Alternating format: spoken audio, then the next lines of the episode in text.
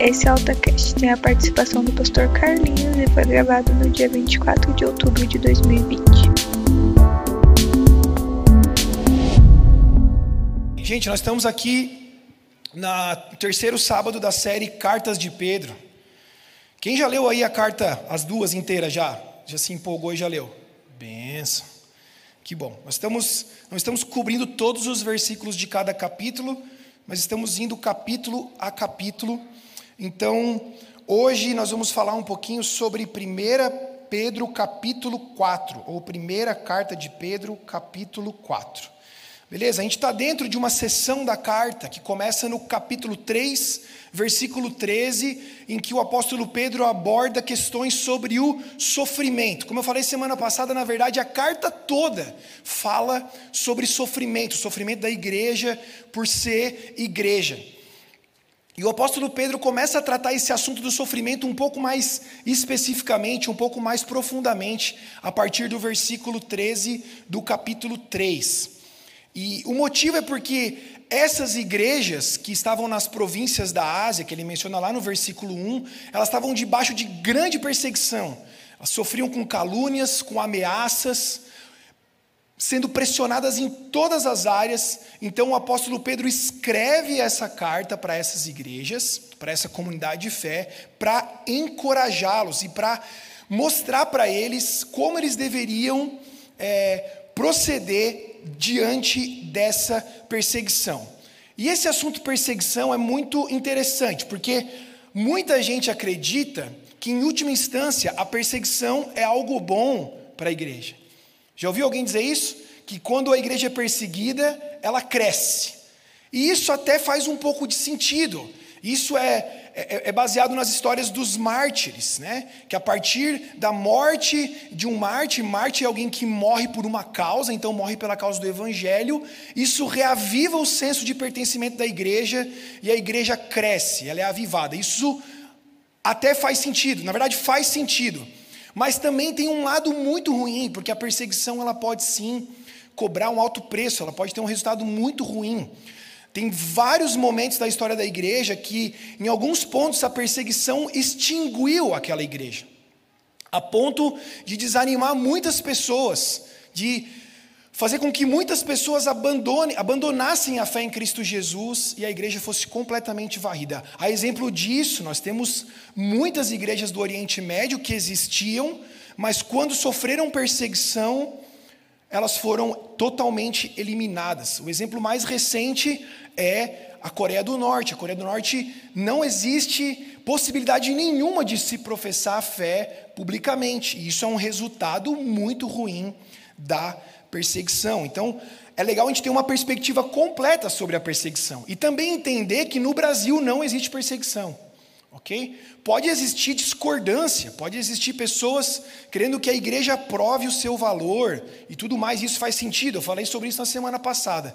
Mas perseguição nos termos dos tempos bíblicos e perseguição nos termos aonde realmente existe perseguição a cristãos, como existe no Irã, como existe no Iêmen, como existe na Coreia do Norte, isso não existe no Brasil. Nós temos liberdade de professar nossa fé, afinal de contas, nós estamos aqui né? Você não foi ameaçado de morte na vinda para cá, foi?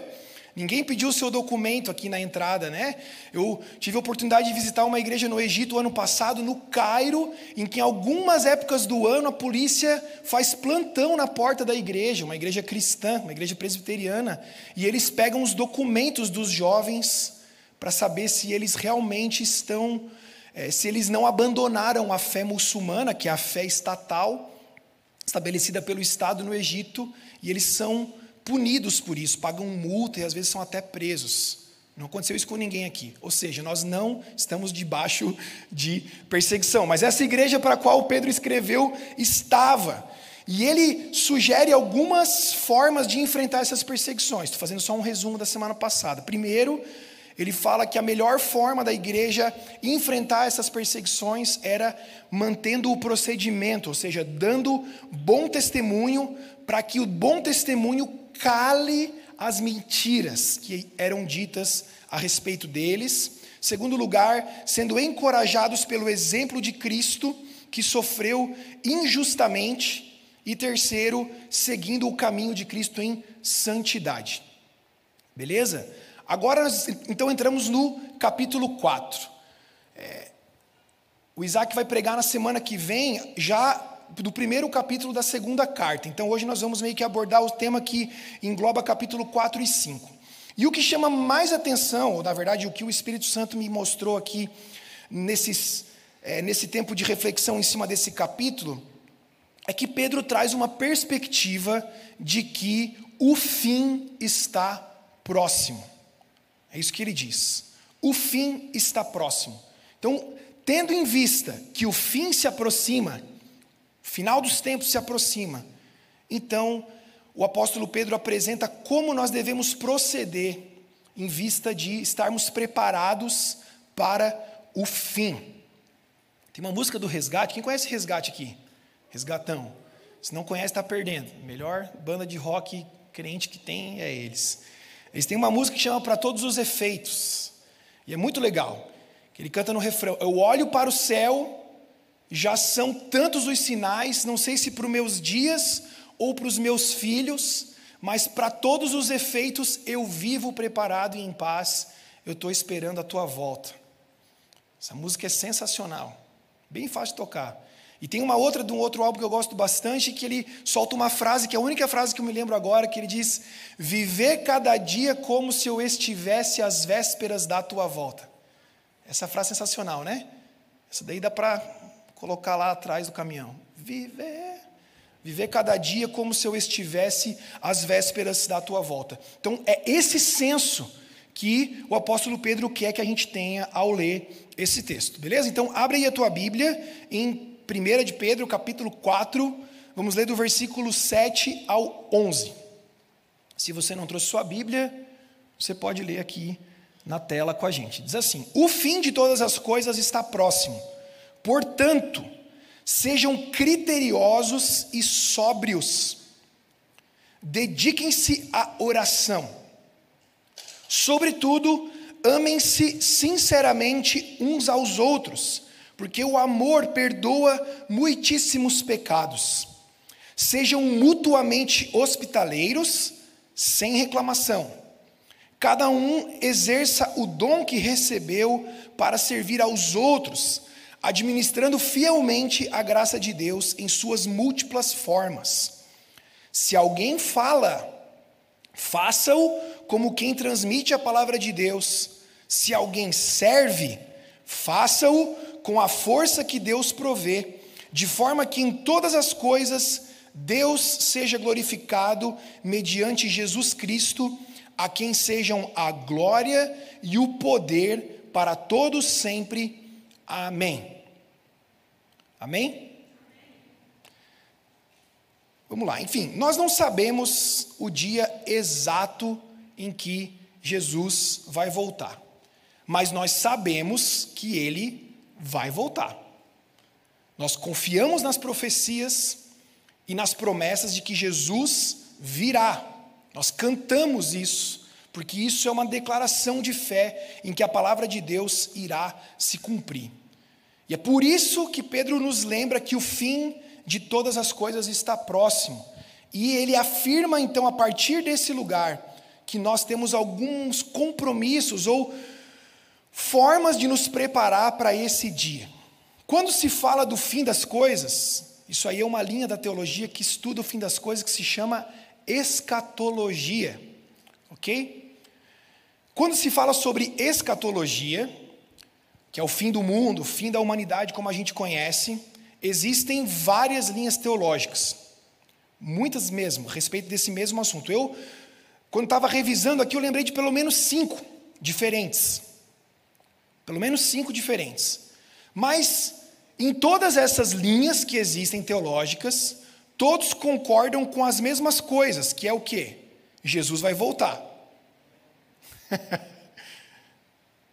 vai haver um julgamento final. Amém? Haverá ressurreição dos mortos. Vai terminar o fim da perseguição, que aí realmente vai acontecer uma grande perseguição aos cristãos, que a gente chama de grande tribulação.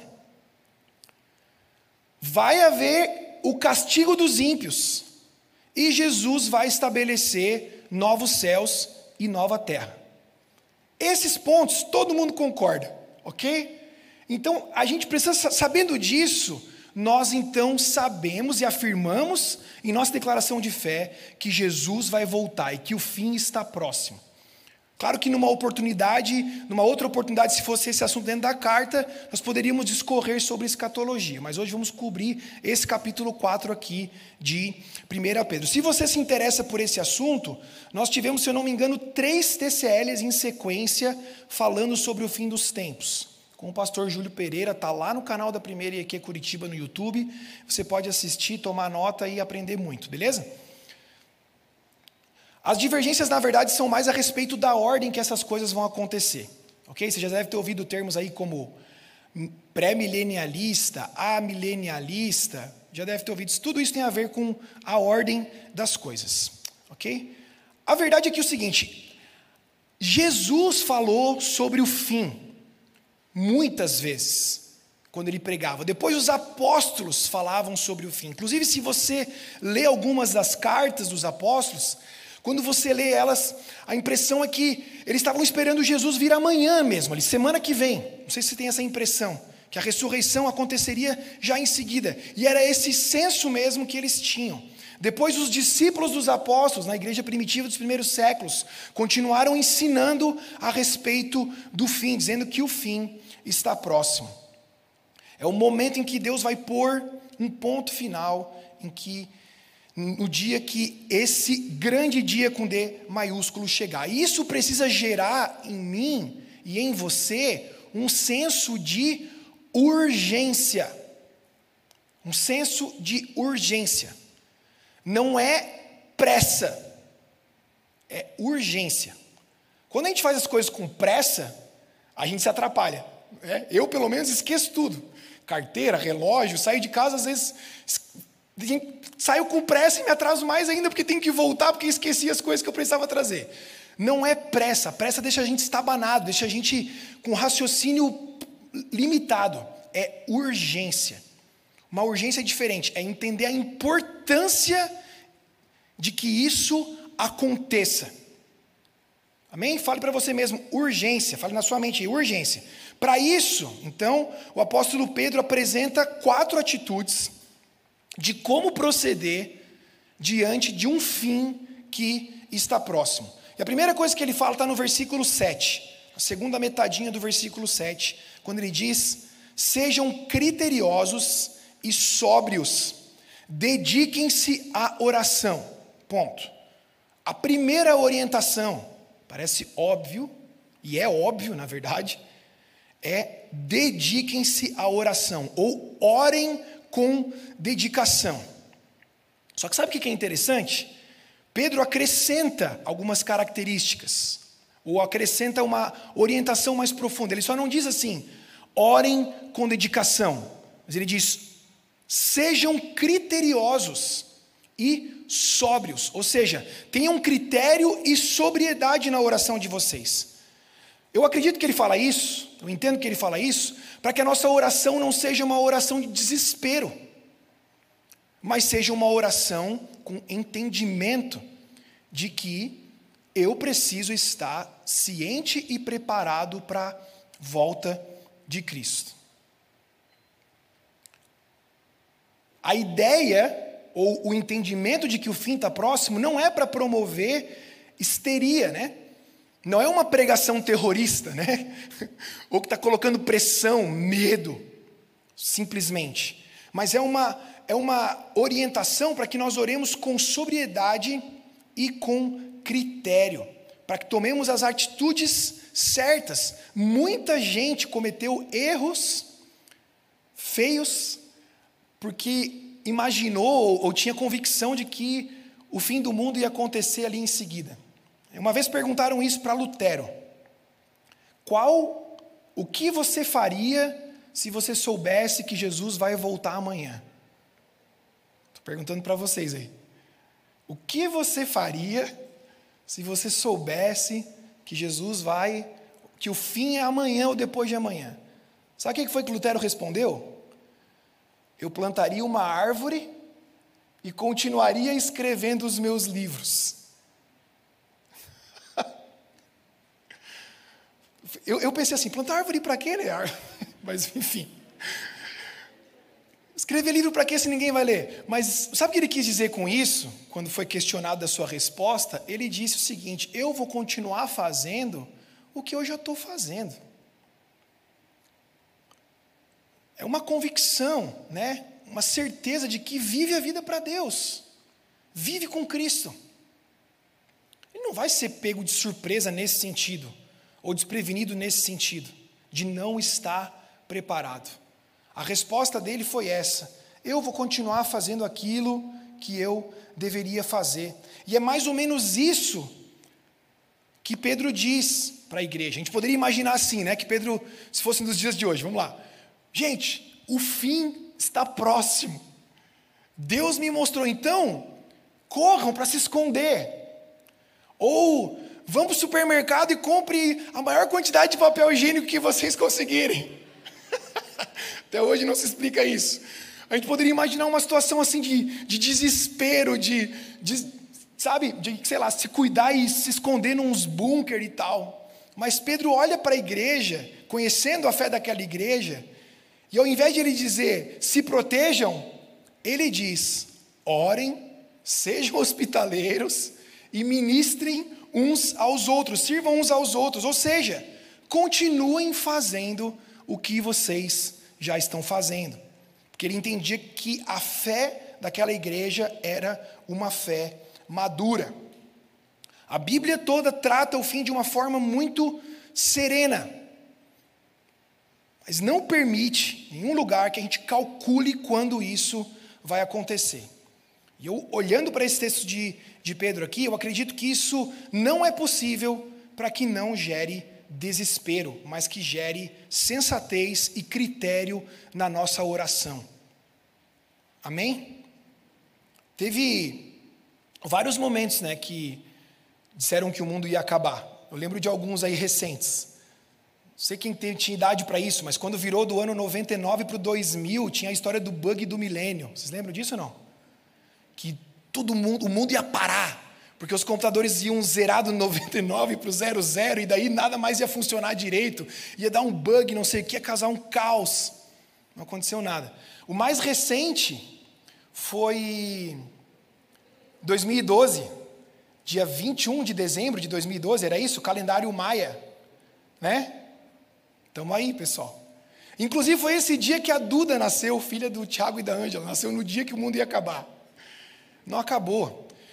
E teve uma história, eu fui procurar na internet, momentos em que a população achou que o mundo ia acabar. Cara, eu ri tanto, mas ri tanto. A que eu mais ri foi uma galera que vendeu tudo o que tinha, eu não lembro a data. Vendeu tudo o que tinha, se vestiram de branco e foram para os tetos das casas, dos prédios. Aí eu fiquei imaginando o constrangimento, assim, tipo, quem que foi o primeiro que olhou para o lado e pensou assim? É, acho que não vai ser hoje, né, pessoal? E aí eles tiveram que seguir a vida deles em frente. Então a Bíblia não dá espaço para que a gente calcule a volta de Jesus, e acredito porque para que nós possamos focar naquilo que realmente interessa, dedicar-se a oração. Se tem alguma coisa que a gente pode tirar do desespero, é se voltar para a oração. Quem aqui, quando não bate um desespero, já não ora rapidinho, né? Turbulência no avião. Mesmo que você saiba lá que é um vácuo do ar, não sei o quê, que o avião desestabiliza e que a chance é muito pequena, que é mais fácil você morrer de um acidente de bicicleta do que no acidente de avião, cara, bate aquele. Você já ora, Senhor, perdoa meus pecados, Senhor, que eu esteja com você no paraíso hoje ainda, né? Já, então, se tem alguma coisa que você pode tirar desse desespero, é a oração.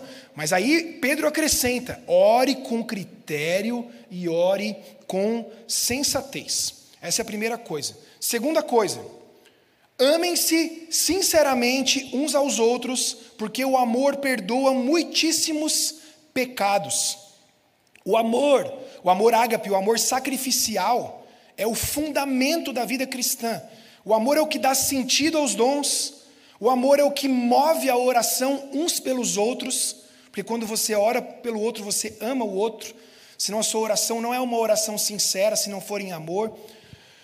Então, o amor é o fundamento da vida cristã, o amor é o que nos leva a obedecer e viver para Cristo. E quando nós amamos os irmãos, sinceramente, nós trazemos eles para as nossas orações. E a palavra que é traduzida aqui como sinceramente, nesse versículo, que eu li agora, versículo 8, amem-se sinceramente. Numa outra versão, numa versão das antigas, ela é traduzida como intensamente. Então, dá para juntar as duas: sinceramente e intensamente. Uma frequência mais, ó, uma frequência mais alta. Meu Deus, fala, Senhor. Né? Mas a palavra do origem, nossa, desculpa aí, pessoal. Eu tentei segurar aqui, mas não consegui. Mas a palavra que é traduzida como intensamente para o português, o original dela é uma ideia de algo que possa ser esticado. Olha só, algo que possa ser esticado. É como se Pedro estivesse dizendo o seguinte: que esse amor que vocês devem demonstrar uns pelos outros ou praticar uns pelos outros, que ele seja esticado como um cobertor capaz de cobrir uma multidão de pecados. Bonito, né? Aí você pensa, ah, mas então Pedro está mandando você acobertar os pecados dos outros, fazer vista grossa aos pecados dos outros. Não é isso que ele está querendo dizer. Ah, Pedro está dizendo então que é para você fingir que nada aconteceu, tolerar tudo e né, segue em frente. Não.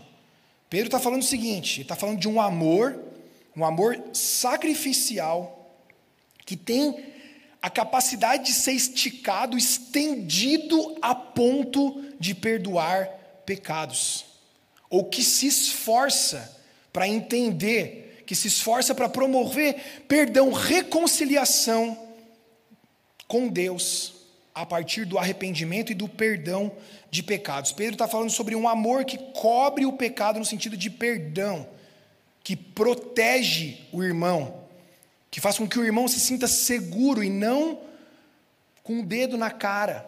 Né? Você é um pecador. Não, ele fala: esforcem-se para amar intensamente, sinceramente, a ponto de praticar o perdão. Essa é a segunda coisa que Pedro diz que nós devemos fazer em vista do fim de todas as coisas. A terceira, Sejam mutuamente hospitaleiros, vírgula, sem reclamação. Muito legal esse sem reclamação, né? Sensacional. Hospitalidade era muito importante na igreja dessa época. Como a gente sabe aqui no contexto, existiam perseguições, então às vezes os cristãos fugiam de uma cidade para outra, e quando eles chegavam na, Nessa cidade, destino, eles batiam na porta da casa dos outros cristãos e pediam refúgio, pediam abrigo. Então a hospitalidade precisava ser é, praticada. Tá? Mas o interessante é que eles entendiam isso. Então eles entendem quando Pedro fala sejam hospitaleiros. Mas aí ele põe uma vírgula e diz sem reclamação. E aí a gente sabe do que ele está falando, né? Imagine você lá tranquilão, na sua fazenda na Galácia cuidando das galinhas, pastoreando as ovelhas. De repente você vê alguém no portão lá. Você vai lá no portão, o irmão fala: Irmão, está havendo uma grande perseguição. Você pode receber aqui eu, a minha esposa e os meus onze filhos. Naquela época era isso, né? 20 filhos. Você pode. Daí, pense, isso mudava totalmente a rotina daquela casa. Na hora, né? Você já pensaria assim: meu Deus, tanta coisa que eu tinha para fazer. Meu Deus, vão comer que é uma coisa, criança, né? Já ia pensar nos lençol que vai sujar, as toalhas que vai sujar, louça para lavar, tudo mais. Tá? Falando isso, quando você for jantar na casa de alguém, você ajuda a lavar a louça antes de ir embora, tá bom? Uma indireta aqui, tá? Ou uma direta, fique bem claro, brincadeira. Mas é que a gente pensa nisso, a gente pensa no trabalho. Né? E o trabalho, pensar no trabalho, gera murmuração, gera reclamação.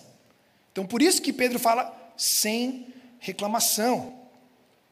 É claro que isso não serve também de desculpa para os irmãos abusarem da, da hospitalidade dos outros irmãos. Que a gente sabe que tem o outro lado da moeda também, ok? Inclusive, tem uma curiosidade aqui. No século II, é, surgiu um documento chamado Didaquê. Didaquê é o ensino dos doze apóstolos. Ele não foi escrito pelos doze apóstolos, alguém registrou os ensinos dos doze apóstolos.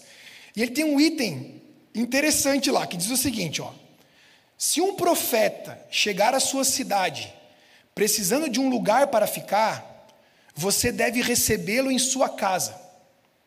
Amém? Mas, se ele passar de três dias, expulse-o da sua casa porque ele é falso profeta. porque, obviamente, isso acabaria gerando uma forma conveniente de viver, né? Você ia pulando de casa em casa, debaixo dessa orientação, ia levando a vida em frente. A hospitalidade era muito importante para a igreja naquela época e ainda é, porque é uma forma de demonstrar esse amor, esse amor sincero. Hoje em dia, nós temos outras formas de demonstrar é, hospitalidade. Ainda, obviamente, ainda serve isso, né? É, Muitos de vocês aqui na igreja já receberam pessoas que vieram de outros lugares, que não tinham condição de pagar uma hospedagem, talvez para um evento aqui, ou em viagem, ou entreposto para pegar um avião. Isso continua sendo uma forma muito grande de exercitar o amor. Mas também receber pessoas na sua casa, cozinhar para elas, certo? Ter tempo com essa pessoa de qualidade dentro da sua casa também é uma forma de exercitar a hospitalidade. E o apóstolo Pedro nos encoraja a fazer isso. Sejam hospitaleiros sem reclamação. Amém? E o quarto ponto, o último ponto, é esse aqui. Ó. Ele diz o seguinte: beleza até agora aí, gente? Um joia aí para mim. Cada um exerça o dom que recebeu para servir aos outros, administrando fielmente a graça de Deus em suas múltiplas formas. Se alguém fala, faça-o como quem transmite a palavra de Deus. Se alguém serve, faça-o com a força que Deus provê, de forma que em todas as coisas Deus seja glorificado mediante Jesus Cristo, a quem sejam a glória e o poder para todo sempre. Esse versículo era onde eu queria chegar. Hoje aqui, né? onde eu entendi que nós deveríamos olhar com mais cuidado seu versículo principal. Ele diz: cada um exerça o dom que recebeu para servir os outros. Então, olha o que, que Pedro está afirmando aqui. Ele afirma que cada um de nós recebeu um dom, pelo menos um dom, e dom significa, lá na essência, presente. E esse presente é uma capacidade, uma habilidade para servir aos outros. Foi assim que Deus quis fazer. Deus, na sua soberania, na sua sabedoria infinita, eterna, Ele nos concede dons, para que nós possamos então servir uns aos outros em suas necessidades e dessa forma edificar e fortalecer a igreja e sinalizar o reino de Deus para quem quiser. Então, à vista do fim, sabendo que o fim está próximo, o apóstolo Pedro diz para nós: sirvam uns aos outros de acordo com o dom que você recebeu. E na continuação ali do verso 10, ele diz: administrando fielmente a graça de Deus em suas múltiplas formas. Na outra tradução, Almeida Revista e Atualizada, que é uma tradução mais antiga, esse trecho de administrar fielmente a graça de Deus em suas múltiplas formas está traduzido como como bons despenseiros da multiforme graça de Deus. Despenseiros. A graça de Deus se apresenta ou é concedida, ministrada a nós de múltiplas formas. E os dons se apresentam também de múltiplas formas. Então, quando nós colocamos em prática esses dons, servindo aos irmãos, servindo uns aos outros, nós primeiro sabemos que isso vem de Deus. E quando sabemos que isso vem de Deus, Então, nós nos tornamos bons despenseiros dessa graça de Deus. Porque é realmente de, de graça, é, gra, gratuito, dom gratuito. E essa palavra despenseiro não é uma palavra que a gente usa no nosso vocabulário, certo? Eu, pelo menos, nunca ouvi ninguém falando isso.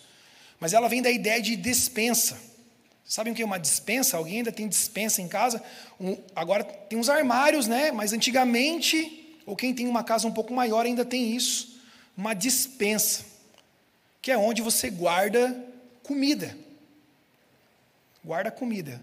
Você faz o rancho, que é a compra do mês, faz a compra do mês, leva para casa e organiza essa comida na sua dispensa. Então, o que, que Deus está falando para a gente através desse texto aqui? Como bons despenseiros, eu estou dizendo para vocês irem até essa dispensa, ou seja, no lugar onde tem alimento. Então, você escolhe o bom alimento e entrega esse bom alimento para alguém que precisa dele para, para alimentá-lo, para sustentá-lo na sua fé, para encorajá-lo. Então sejamos bons despenseiros, nós somos bons despenseiros da multiforme graça de Deus quando servimos uns aos outros. Nesse versículo 11, quando Pedro fala sobre isso, ele apresenta então duas formas, ele categoriza esses dons em duas categorias principais. Ele fala de, um dom, de dons é, que são os dons da fala e os dons do serviço. Olha lá o que, que diz o versículo 11, vamos ler de novo. Se alguém fala, faça-o como quem transmite a palavra de Deus. Se alguém serve, faça-o com a força que Deus provê. Então são os dons da fala e os dons de serviço. Vamos lá, primeira parte, os dons da fala. Se alguém fala, Faça-o como quem transmite a palavra de Deus. Então, aí, se você é, conhece aquela lista de dons, né, já fez CDV, ou já fez algum teste para descobrir dom ministerial, dom pessoal, e também para entender um pouco mais sobre os dons manifestacionais, os dons espirituais, você vai lembrar que esses dons que eu vou falar agora, que são categorizados dentro dos dons da fala, é o ministério de profeta, o ministério de apóstolo, o ministério de evangelista, de pastor, mestre os dons espirituais de palavra de sabedoria, palavra de conhecimento, os dons pessoais de ensino, de aconselhamento, por aí vai. Ou seja, os dons que é necessário usar a fala. A grande revelação aqui do original do grego, ok? Muita gente serve as pessoas através da fala, né? no aconselhamento, no, no encorajamento, na instrução, ou seja, no ensino, pregando, existem muitas formas de servir as pessoas e abençoar as pessoas através da fala. E para todos esses dons que usam a fala, ou seja, que são os dons da fala, Pedro dá uma dica, uma instrução só. Ele diz: faça-o como quem transmite a palavra de Deus. Só. Esse é o compromisso essa é a condição e esse é o propósito desses dons. Fale de acordo com as Escrituras.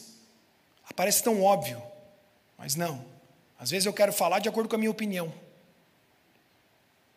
Às vezes eu quero falar porque eu ouvi outro falando, daí eu acho que aquilo lá é legal, daí eu falo. Daí um telefone sem fio, daí vai distorcendo.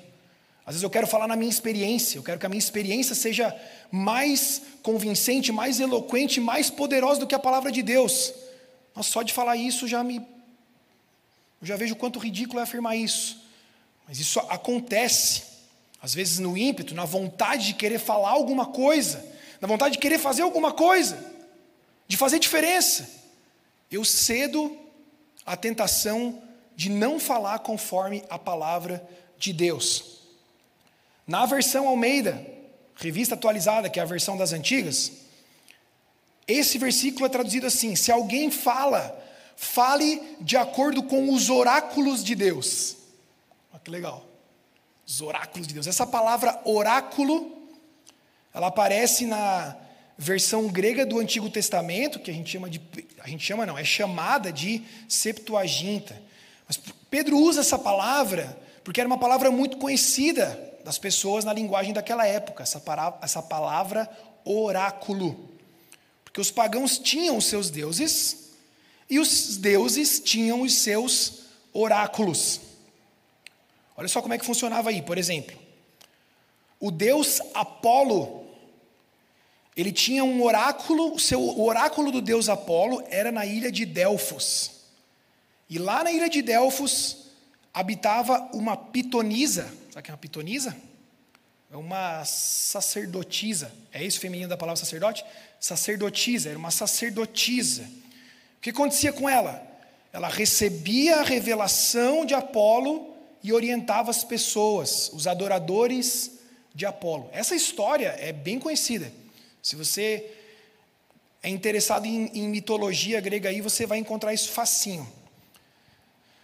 As pessoas queriam orientação, então elas se deslocavam até a ilha de Delfos para então se consultar com essa pitonisa que revelava a vontade do deus Apolo, transmitia a vontade do deus Apolo para os seus adoradores. Então Pedro pega esse contexto, essa ideia, e ele fala assim: que a única revelação que os adoradores de Jesus precisam eles vão encontrar nas Sagradas Escrituras, na Bíblia. Então ele fala: o oráculo, ou seja, a revelação da vontade de Deus para os seus adoradores, ela é encontrada nas Escrituras Sagradas. O que Pedro está nos dizendo aqui é que, em última instância, é, no fim das contas, a única fonte de revelação da vontade de Deus é a Bíblia. Por isso, se eu desejo, se você deseja saber qual é a vontade de Deus para a sua vida, você não precisa consultar uma pitonisa na ilha de Delfos. Basta que você busque as suas respostas na palavra de Deus. Amém? Aí você poderia perguntar, tá, mas e as pessoas, pastor, que profetizam, que são usadas no dom, né, da palavra de sabedoria, na palavra de conhecimento, ou com visão, com sonhos, então eu não dou ouvidos para isso? Sim, são os dons da fala. E como que os dons da fala devem ser exercidos? Façam como quem transmite a palavra de Deus. Então é uma ferramenta, é uma instrumentalidade do Espírito Santo que é dada a nós para que as pessoas sejam guiadas à palavra de Deus, que é a revelação final da vontade de Deus para o seu povo é o oráculo do Senhor. Se nós não conhecemos a palavra de Deus, ou somos negligentes a isso, ao conhecimento da palavra de Deus, então facilmente a gente pode se enganar. E a gente pode ser enganado também. E, gente, tem um monte de gente que, que engana as pessoas. Sabia disso? Que se reveste, se coloca quase como uma imitação da, dessa pitonisa de Apolo aqui, como se fosse a única fonte de revelação para a vida das pessoas. Infelizmente tem gente que faz isso, e por não conhecer os oráculos, a, a escritura sagrada, nós podemos então sermos enganados. Tanto o dom da palavra de conhecimento, quanto palavra profética, palavra de sabedoria, visões, sonhos, que servem como meio de sinalizar a presença de Deus, eles sempre, em última instância, precisam estar alinhados com as Escrituras. Se não estiverem alinhados com as Escrituras, é falso ensino, é falsa profecia. Amém? E aí o versículo continua, e nós estamos indo para a última parte, finalzinho. Se alguém serve, faça-o com a força que Deus provê. Então, dentro dessa categoria dos dons de serviço, aparece lá dom de misericórdia, dom de contribuição, visitação, liderança, administração, de ajuda, de socorro. Misericórdia, já falei. Então nós vemos que claramente todos esses dons de serviço, ao passar dos anos, que a igreja foi crescendo, né, aumentando de tamanho, que a igreja foi também se departamentalizando, se institucionalizando, esses dons vão apresentando características diferentes, eles vão se adaptando, eles vão sendo exercidos de formas diferentes, formas que se adequam às necessidades que a igreja tem. Então, as habilidades vão sendo reveladas e melhoradas para que sirvam dentro do contexto aonde estão.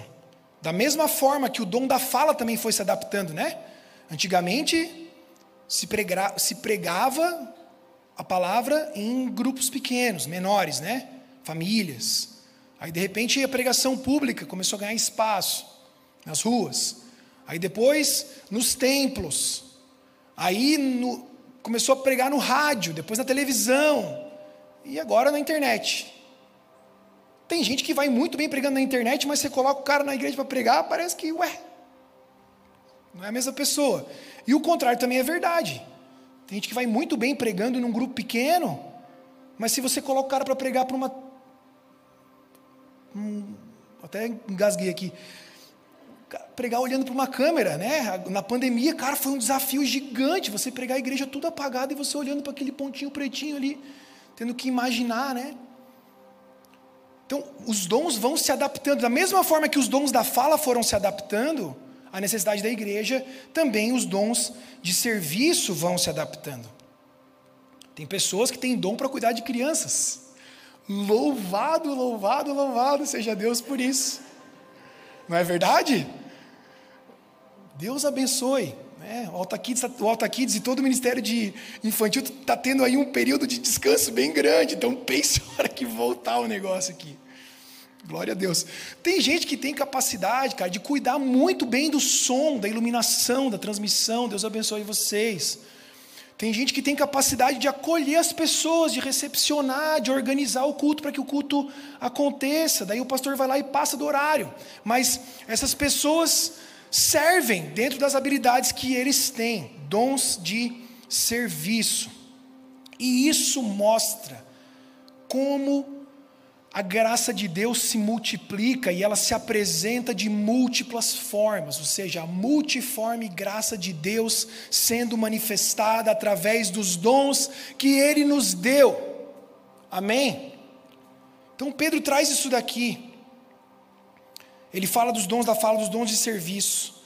Isso também não exclui um ou outro, né? Tem gente que tem um pouco de cada um, ou vários.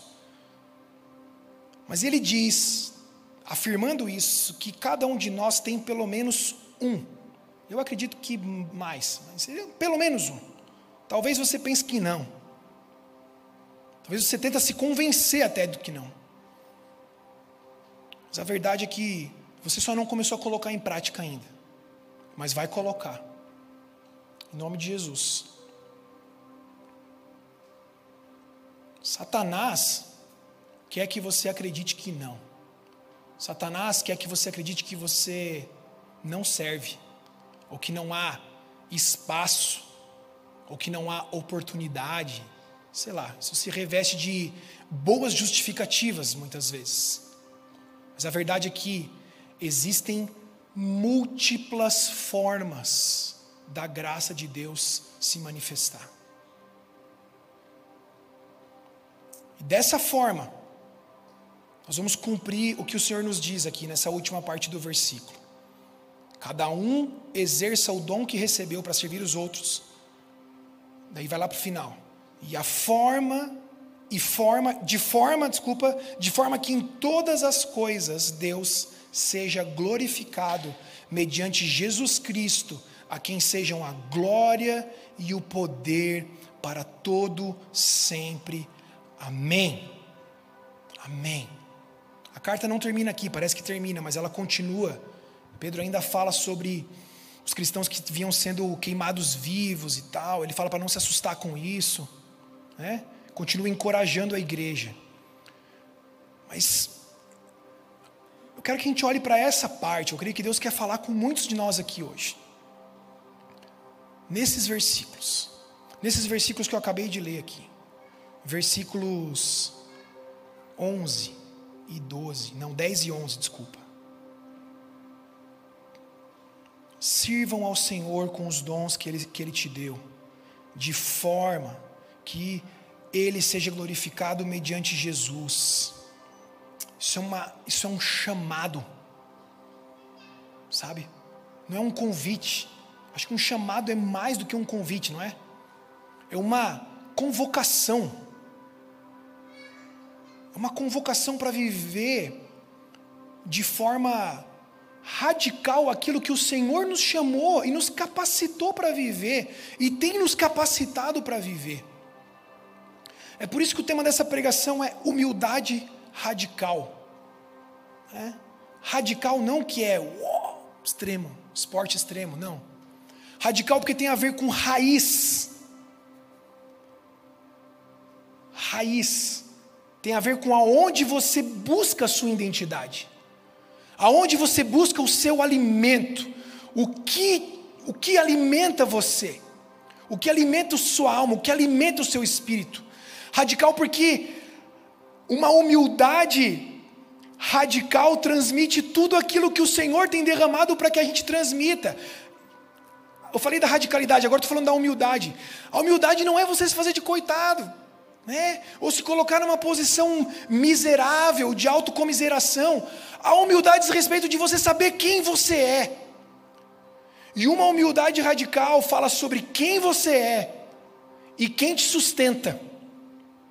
Porque assim você faz o que você tem que fazer, mesmo que isso precise ir contra o que o mundo inteiro está dizendo que você tem que fazer. Tenho certeza, né, que essas características sejam hospitaleiros, dediquem-se à oração, sirvam uns aos outros, amem intensamente de forma a cobrir, perdoar os pecados. Cara, essas não são as características que a sociedade, que o mundo tem dito para a gente que são características legais. Que são, essas não são as características que o mundo que a gente vive diz que a gente precisa ter. Você sabe disso. O mundo diz que a gente precisa ter outras coisas. Diz que a gente precisa ter engajamento, que a gente precisa ter sucesso quanto antes, ser dono do meu próprio dinheiro ou enriquecer o mais rápido possível. Não é à toa que esses caras que dão curso de inteligência financeira e sei lá o que mais estão ficando ricos, porque tem um monte de gente querendo ficar rica, deixando eles ricos.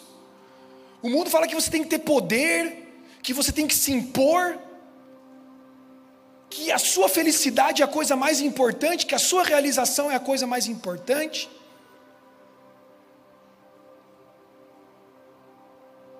A única forma de vencer essa, toda essa tendência que empurra a gente, cara, e empurra mesmo, faz a gente se sentir mal, não faz? Você pensa assim, poxa vida, eu não sou esse cara de sucesso aí que eles estão falando que eu tenho que ser. Aí você começa a se perguntar, mas por que, que eu não sou? Você não é porque não é para você ser. Entende? O mundo jaz no maligno.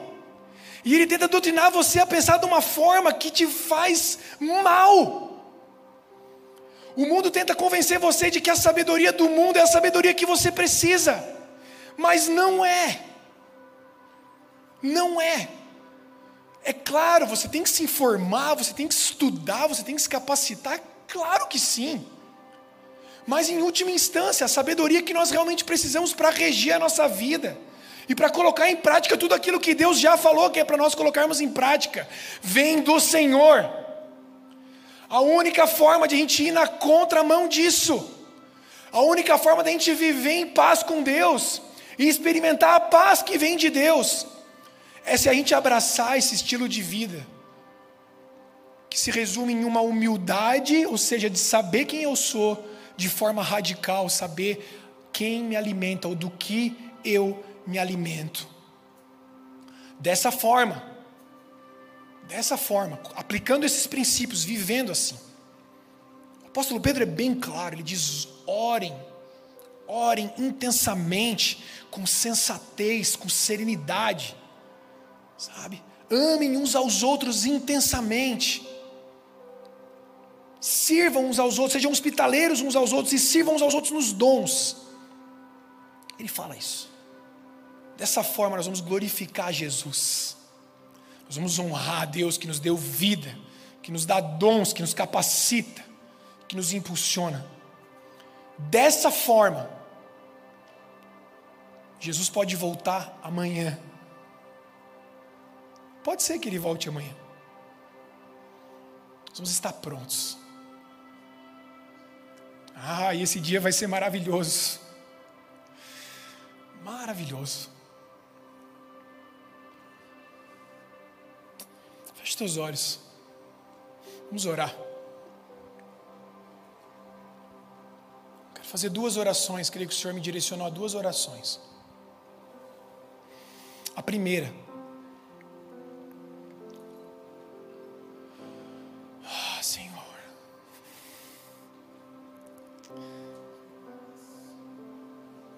Primeira é a seguinte. Você de alguma forma, sabe o que você deveria estar fazendo, nas múltiplas formas que a graça de Deus se manifesta, de alguma forma você sabe. Alguém te falou, você mesmo já experimentou servir. E essa é uma forma muito boa de aprender mais sobre o serviço, é servindo. Existem coisas na vida com Deus que nós só vamos aprender servindo, então você já talvez tenha experimentado isso. Mas por algum motivo, porque você se decepcionou com algum pastor, com algum líder, o teu coração se fechou para isso. E agora, tudo que você pensa é que não existe mais lugar.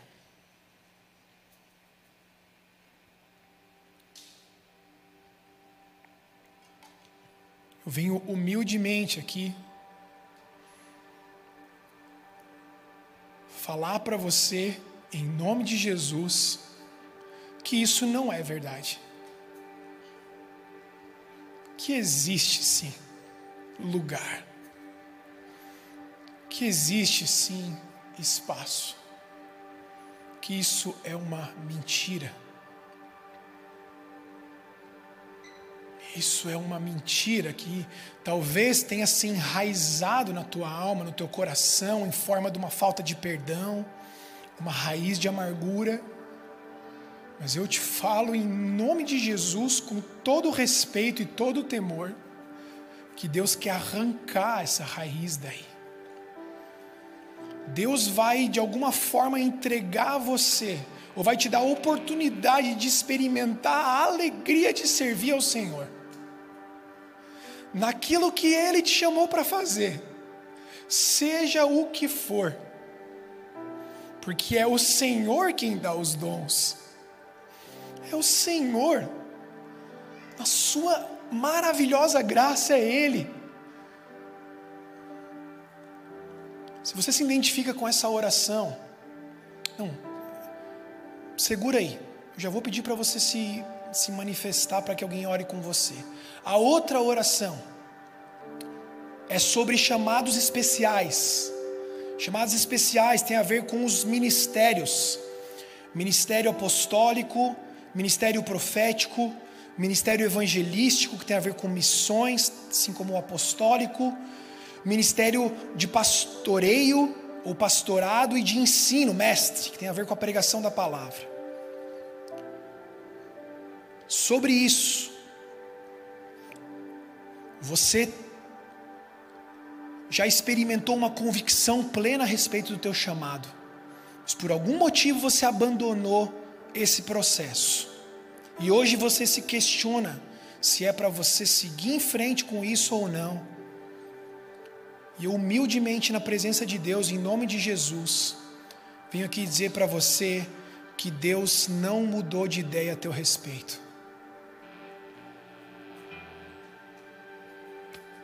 Ele não mudou. A janela ainda está aberta, a porta ainda está aberta, ainda há tempo. E lembre-se que para o Senhor, um ano são como mil dias, e mil dias são como. Desculpa, mil anos são como um dia. Talvez você tente se convencer de que não dá mais tempo. Lembre-se em nome de Jesus, que Deus é o Senhor do tempo. Ele faz acontecer na hora que é para acontecer.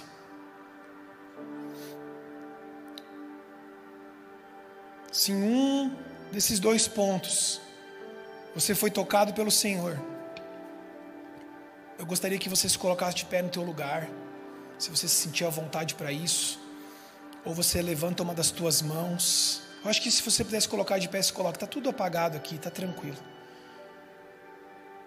Porque alguém da nossa equipe vai chegar pertinho de você e vai orar por você. Amém? Nós todos até para que essas pessoas sejam identificadas, vamos nos manter sentados, mas em oração, tá bom? Os demais que não vão se colocar de pé, se quiser se colocar de joelhos também. Eu glorifico a Deus pela vida de vocês. Sou muito grato por isso que o Senhor está fazendo. Amém? Quero fazer essa oração. Senhor, muito obrigado pela tua palavra.